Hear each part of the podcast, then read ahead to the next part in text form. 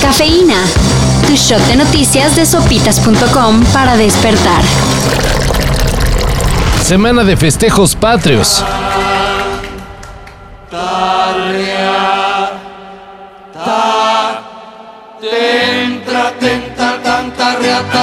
Pero si se dan una vuelta por el zócalo, lo encontrarán completamente cercado. Sin acceso al público, pues. Pero eso sí, bien decoradote y con horario especial para los negocios a los alrededores. ¿Por la pandemia? pues no parece ser el problema. El gobierno de la CDMX dio luz verde a que todas las alcaldías realicen su ceremonia de independencia. Ya será cuestión de si las administraciones locales se avientan a celebrar con el amarillo en el semáforo epidemiológico. En Hidalgo fue detenido Ángel Cabrera, presidente municipal de Joni Puebla, con armas de uso exclusivo del ejército. Pero además, con un millón de pesos en efectivo. El funcionario no pudo acreditar el origen de ninguno de los dos cargamentos y medios locales acusan que el dinero que llevaba era originalmente para los damnificados del huracán Grace. ¡Desgraciado! Es decir, el alcalde se estaba robando la ayuda.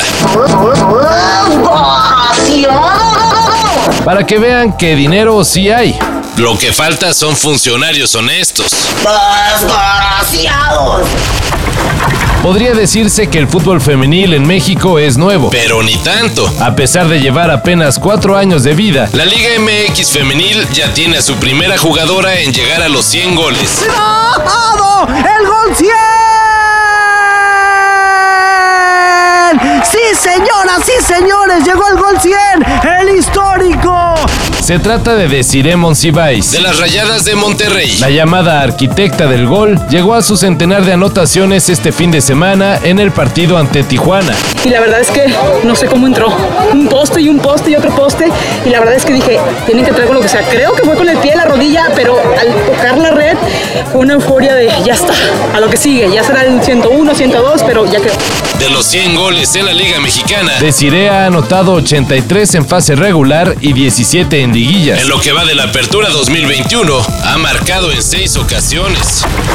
Cuando quieres algo bien hecho, lo tienes que hacer tú mismo. Pese a las críticas, los planes de Disney de estrenar el live action de La Sirenita siguen firmes. Primero, hay que inspirar el amor. Incluso ya hay fecha de estreno. Aunque no es cercano. Será en mayo del 2023 cuando la cinta estelarizada por Halle Bailey, David Dix y Javier Bardem llegue a las salas de cine. Parece entonces ya se podrá sin problema, ¿no? Esperemos que sí. Y que también la gente se relaje porque Disney decidió que la protagonista sea de origen afroamericano. Dale un beso.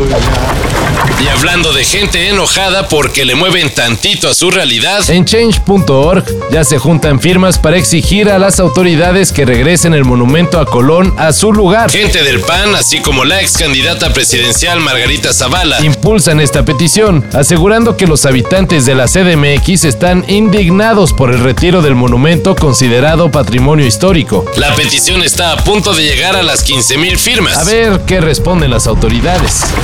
Para eso y mayor información en sopitas.com. Cafeína.